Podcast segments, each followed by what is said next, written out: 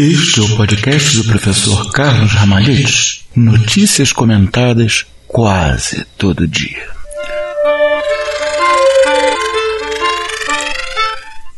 Opa, opa, tudo bom? Hoje é dia 11 de julho de 2019. É dia de São Pio I, Papa, e também dia de São Bento Abade. São Bento Abade é o padroeiro da Europa inteira e é o patriarca do monacato ocidental. O que quer dizer monacato ocidental? Quer dizer que ele foi o sujeito que fez com que o ocidente tivesse monges. Né, que são aquelas pessoas que vivem uma vida consagrada a Deus no mosteiro, seguindo, no Ocidente, em geral, a regra escrita pelo próprio São Bento.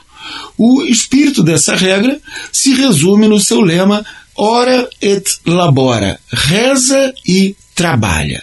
Os mosteiros estabelecidos segundo a regra de São Bento foram uma coisa maravilhosa para a igreja, não só pelo lado espiritual, quer dizer, aquele monte de gente lá se dedicando a Deus, rezando, fazendo o melhor possível, como também do ponto de vista material, porque os monges eram grandes estudiosos e desenvolveram altas técnicas de agronomia que possibilitaram alimentar muito mais gente com territórios menores, aumentar a produtividade do solo, desenvolveram técnicas de engenharia, aproveitando as águas dos rios para mover, por exemplo, forjas, para possibilitar fazer ferro sem precisar ficar alguém fazendo força com folha em cima da forja.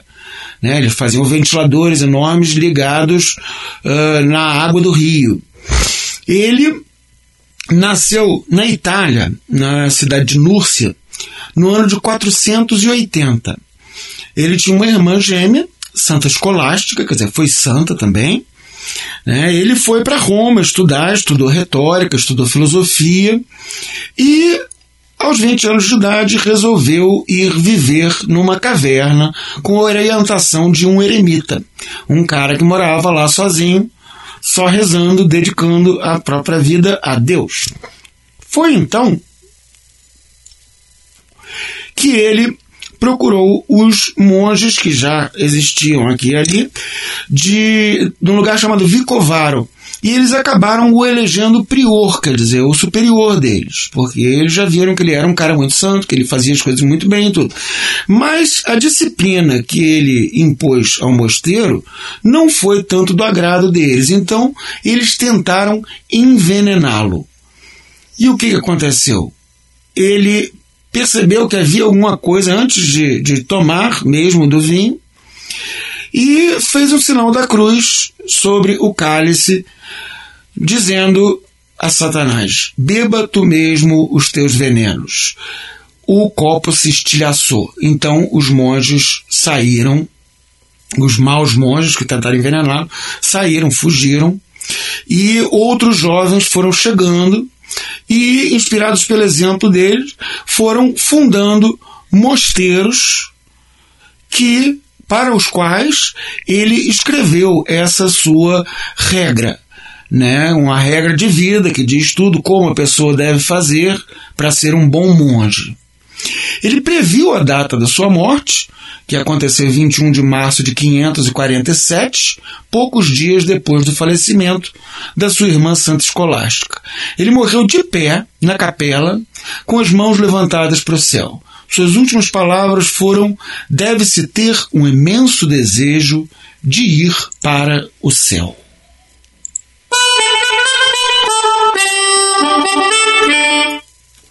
Uma notícia divertida nos chega do estado americano do Alasca. No Alasca, eles estão sofrendo o mesmo problema que o Brasil. Um presidente, quer dizer, no caso um governador, né, porque é um estado, um governador conservador, um parlamento conservador e um Supremo Tribunal, que lá existe o Supremo Tribunal Estadual, extremamente esquerdista.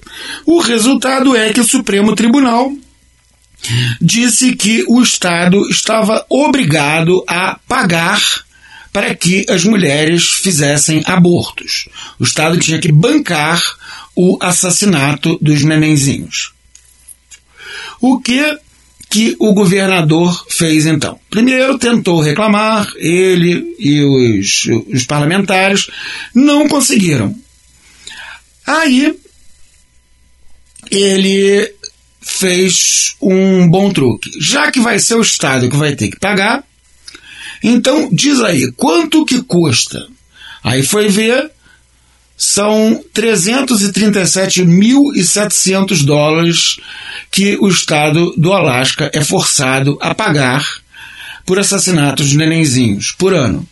Então ele pegou o orçamento do Supremo Tribunal do Alasca, que é quem obrigou a pagar uh, os abortos e diminuiu o orçamento em exatamente 334.700 dólares, a mesmíssima quantia. Ou seja, ele fez com que quem pague o assassinato das crianças sejam os psicopatas que querem que elas sejam assassinadas. Evidentemente, seria muito melhor se as crianças pudessem viver mas faz-se o que se pode. A política é a arte do possível. E pelo menos assim, o peso financeiro vai ir para o mesmo lugar aonde vai o peso moral de uma prática tão abominável.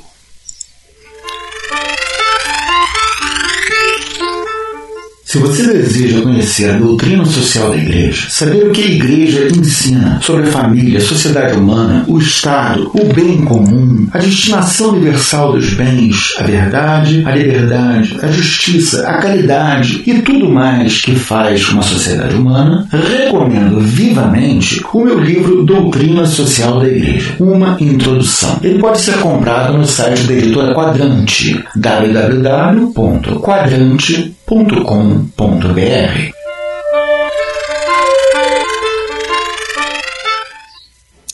O Papa Francisco havia sugerido aos bispos da região amazônica a construção de um barco hospital que pudesse levar tratamentos de saúde para o interior do Amazonas, porque o único jeito de se locomover por lá é de barco. E as pessoas doentes frequentemente simplesmente ficam aonde estão por falta de meios de ir para um hospital. Além daquele atendimento básico, de check-up, essas coisas que elas não têm.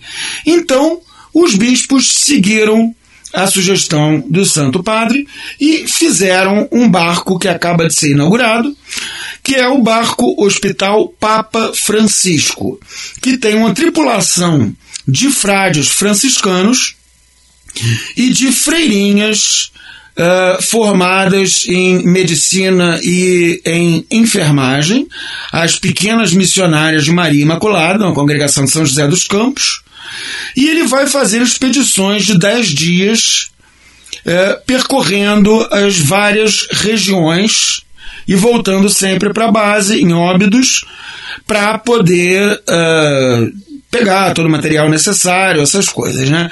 E ele vai levar tratamentos uh, preventivos de câncer, vão levar atendimento básico à saúde de vários tipos, vacinas, além de tratamento de emergência.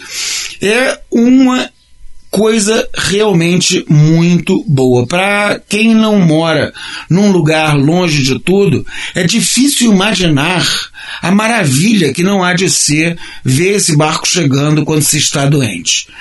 O barco tem consultórios, tem um centro cirúrgico, tem laboratórios, tem leitos de enfermaria, tem salas de vacinação, tem vários tipos de equipamento para realização de exames e ele vai, evidentemente, levar os casos de maior complexidade para os hospitais de base da região, levando a pessoa numa maca com atendimento de, de de enfermeiro, tudo, que é muito melhor do que botar ela numa canoazinha exposta ao sol, como até agora era o único jeito.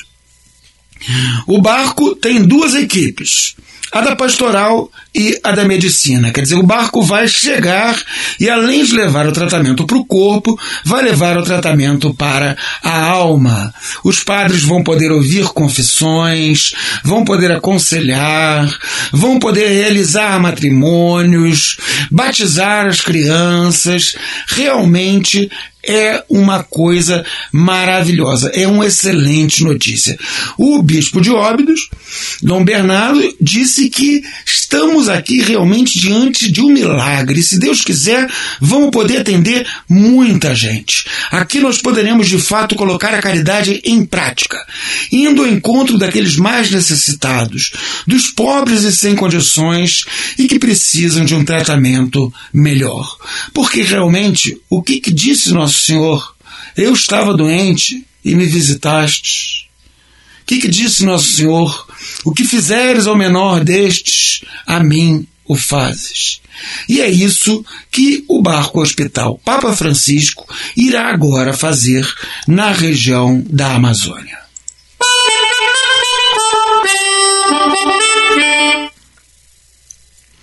Na Eritreia, contudo, lá na África, no chamado chifre da África, naquela né, pontinha da África, que fica, a gente olhando no mapa, fica para cima à direita, né, um chifrinho naquela aquele formato de, de crânio que a África tem, lá fica a Eritreia. E o governo da Eritreia é um governo comunista barra pesada que acaba de confiscar 22 clínicas de propriedade da igreja.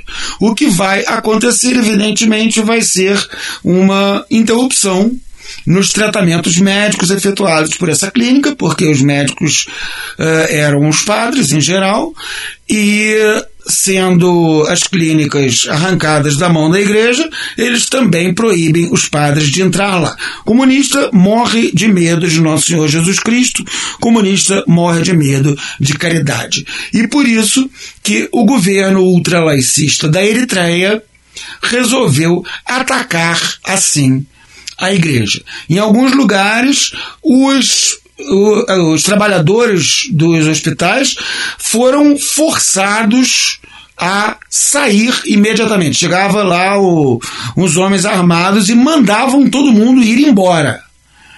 Né? O resultado é que as 200 mil pessoas, especialmente os mais pobres os mais necessitados, que eram atendidos por essas clínicas de propriedade da igreja, estão agora sem atendimento básico de saúde.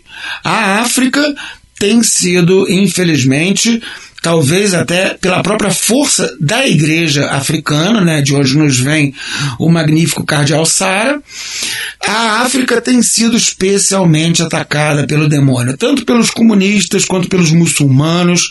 A situação na África está muito difícil. Então, fazer o que, né? Só podemos rezar para que as coisas melhorem naquela região. Ali do lado, no Egito, Contudo, nós temos uma boa notícia. O Egito se livrou de uma ditadura é, ultra-muçulmana há um tempo atrás, está com uma outra ditadura que pelo menos não é ultra-muçulmana. Então, é, as universidades públicas egípcias é, acabaram de investir recursos para apoiar a abertura de institutos, centros e departamentos espalhados pelas universidades públicas para estudar e valorizar a língua e o patrimônio cultural copta. Os coptas são os cristãos do Egito. Né? O Egito já foi um país cristão antes da invasão árabe muçulmana. Hoje ele é um país predominantemente árabe muçulmano. Ainda há uma população copta extremamente corajosa, de cerca de 10% dos egípcios.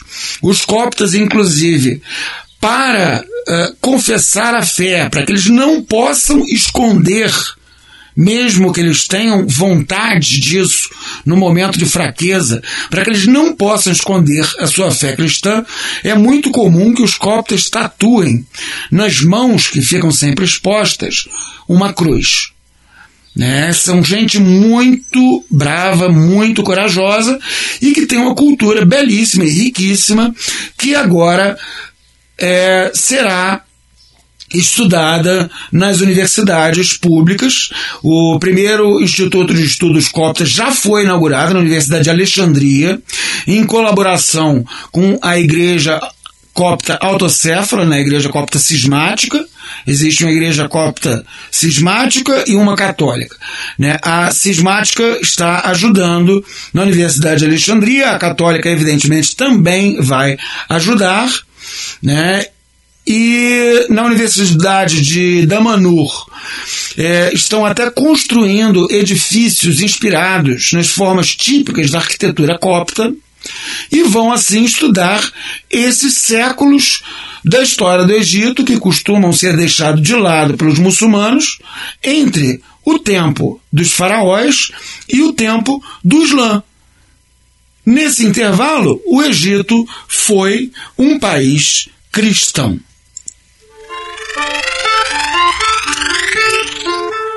Muito do que eu escrevo eu coloco na minha página do Medium. É www.medium.com barra arroba Carlos.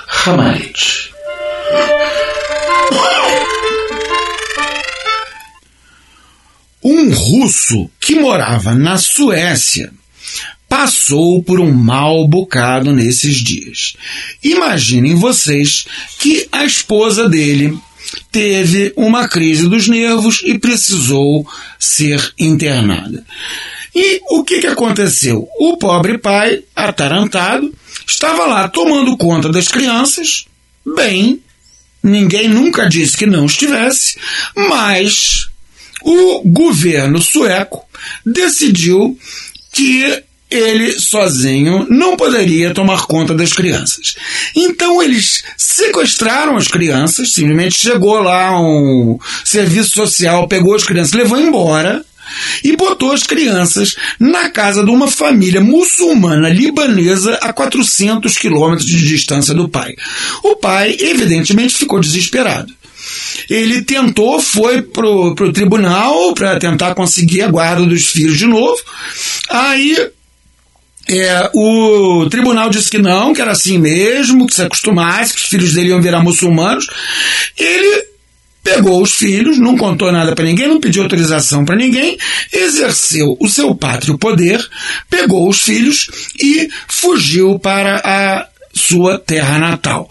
Mas quando ele pousou em Varsóvia, na Polônia, né, a caminho da Rússia, a Interpol estava lá para prendê-lo, porque o governo sueco havia feito um mandado de prisão internacional pela Europa inteira, acusando-o de sequestro.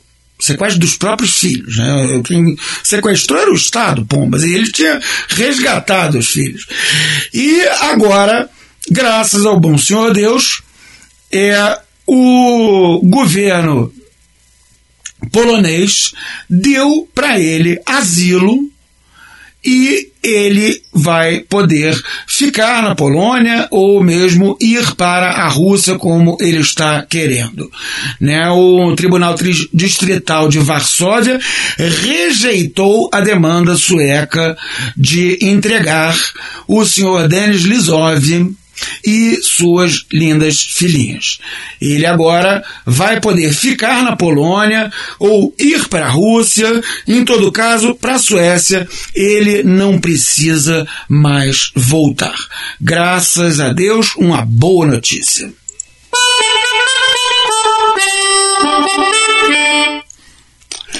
Uma outra notícia também muito bonita nos vem do estado de Washington, nos Estados Unidos. Essa notícia eu queria ter dado ontem, né? Mas ontem não rolou programa.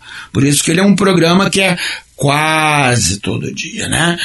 O jovem Derek Bird, de 20 anos de idade, resgatou a própria sobrinha de uma casa que estava pegando fogo. A miudinha de oito anos de idade, estava presa no segundo andar, a casa pegando fogo, uma coisa apavorante. Os dois irmãozinhos dela tinham conseguido pular da janela e ele tinha segurado eles nos braços. Mas ela estava com medo demais e ficou chamando pelo tio Derek. Ele então entrou no meio daquele fogaréu, sofreu severas queimaduras no rosto, nas costas e nos braços, mas ele conseguiu salvar a miudinha. E ele disse que faria tudo de novo e até morreria para salvá-la se isso fosse necessário. Ele ainda tirou a camisa para cobrir o rostinho da miudinha para que ela não respirasse fumaça e para que ela não se queimasse. Muito bom, coisa muito linda. Eu entendo bem o que, que é isso, porque eu tive queimaduras graves, eu queimei 47% do corpo, queimaduras de terceiro e segundo grau. Eu sei o quanto isso dói, é uma coisa horrível. Eu também já tive que enfrentar fumaça para tirar alguém do incêndio. Quando eu era seminarista e entrou e pegou fogo na igreja em que eu morava, teve um seminarista que ficou com medo e eu tive que entrar no quarto dele, dar uma gravata nele e arrastar o cara para fora. É, passei dois meses de cama por intoxicação com monóxido de carbono, não me queimei na ocasião, era só fumaça, mas eu sei bem como é que é essa sensação, né? E não é fácil. Imagino para esse rapaz, que ao contrário de mim, que só tive que encarar fumaça, o rapaz teve que entrar no meio das chamas que iam queimando o rosto dele, as costas dele, e ele ainda teve o tirocínio de cobrir o rostinho da menina para protegê-la. É realmente uma coisa muito boa, que Deus o guarde e que tudo corra bem da agora em diante para essa família e para este heróico rapaz. Você conhece o meu canal no YouTube? É www.youtube.com barra Carlos Ramalhete Brasil. Visite.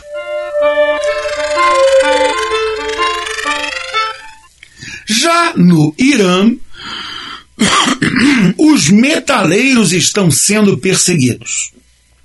Os integrantes da banda iraniana de heavy metal Confess foram condenados pelo Tribunal Revolucionário de Teherã a 14 anos de prisão e a 74 chibatadas pelo crime de tocar metal, que é proibido no Irã. O...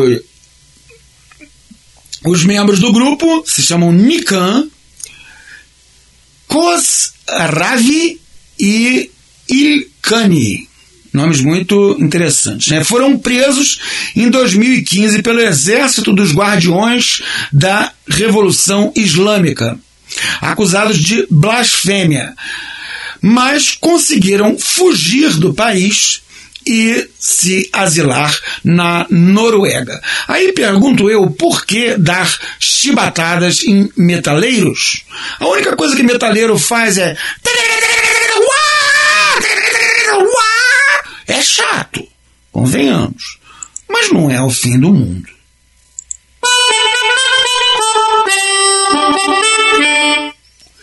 Já o general Heleno vergonhosamente diz que tem vergonha de receber 19 mil reais líquidos por mês. Quer dizer, o sujeito recebe 19 vezes o salário mínimo e ele tem vergonha porque acha que é muito pouco. Isso é lamentável. 19 mil reais líquidos por mês é dinheiro para Dedel. Não faz de ninguém um milionário ou um cara sequer rico. mas é classe média alta. Ora bolas! As Forças Armadas não deveriam, e aliás nunca foram, né, não deveriam ser e nunca foram, lugar de ascensão social para uma classe média alta. O oficialado das Forças Armadas sempre recebeu como a classe média. Se alguém me perguntasse quanto seria o salário de um general, eu iria chutar no máximo isso bruto. Agora, se é líquido, quer dizer que o bruto é na faixa de uns 30 mil. É muito dinheiro. Num país em que a maior parte das pessoas vive da mão para a boca, a imensíssima maior parte da população, se deixar de receber um mês o salário, vai passar fome. A pessoa receber um salário que dá para sustentar com folga uma família grande, um salário de classe média alta, não deveria uh, ser de modo algum, motivo de vergonha por achar que é pouco. Não é pouco. É, no mínimo, bastante dinheiro.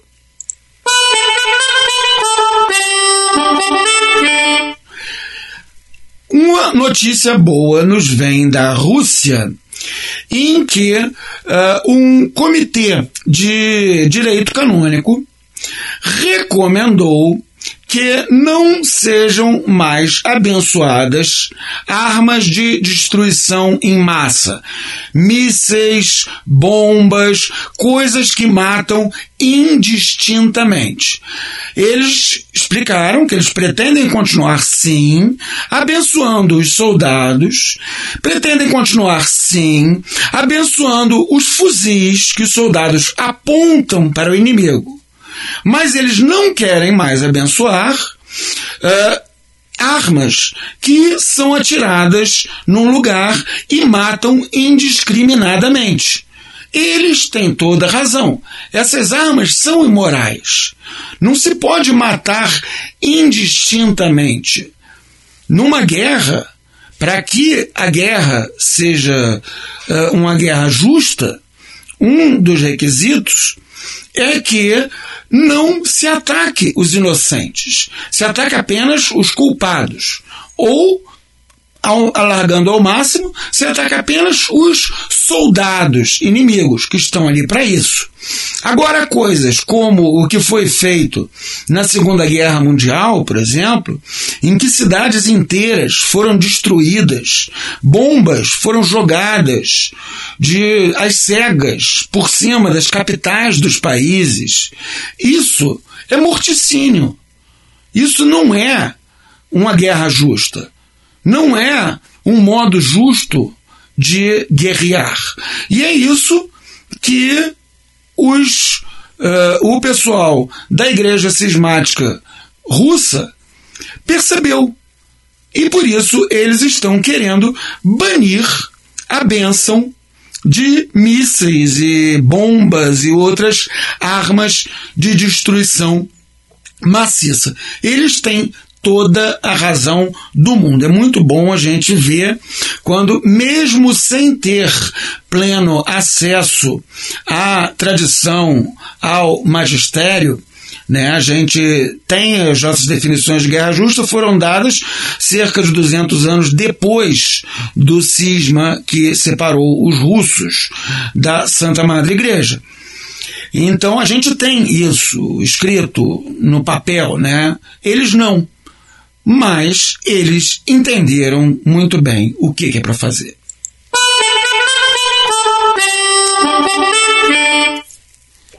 A Espanha pretende reclamar com a Santa Sé porque o núncio apostólico disse que o Partido Socialista, que está tentando exumar eh, o cadáver do generalíssimo Francisco Franco, que venceu os socialistas e os comunistas e os anarquistas na Guerra Civil da Espanha, ele disse que estão ressuscitando o Franco. Os socialistas ficaram furiosos e vão reclamar com o Vaticano. Mas estão mesmo, né? Convenhamos. Este é o podcast do professor Carlos Ramalhete. Notícias comentadas quase todo dia.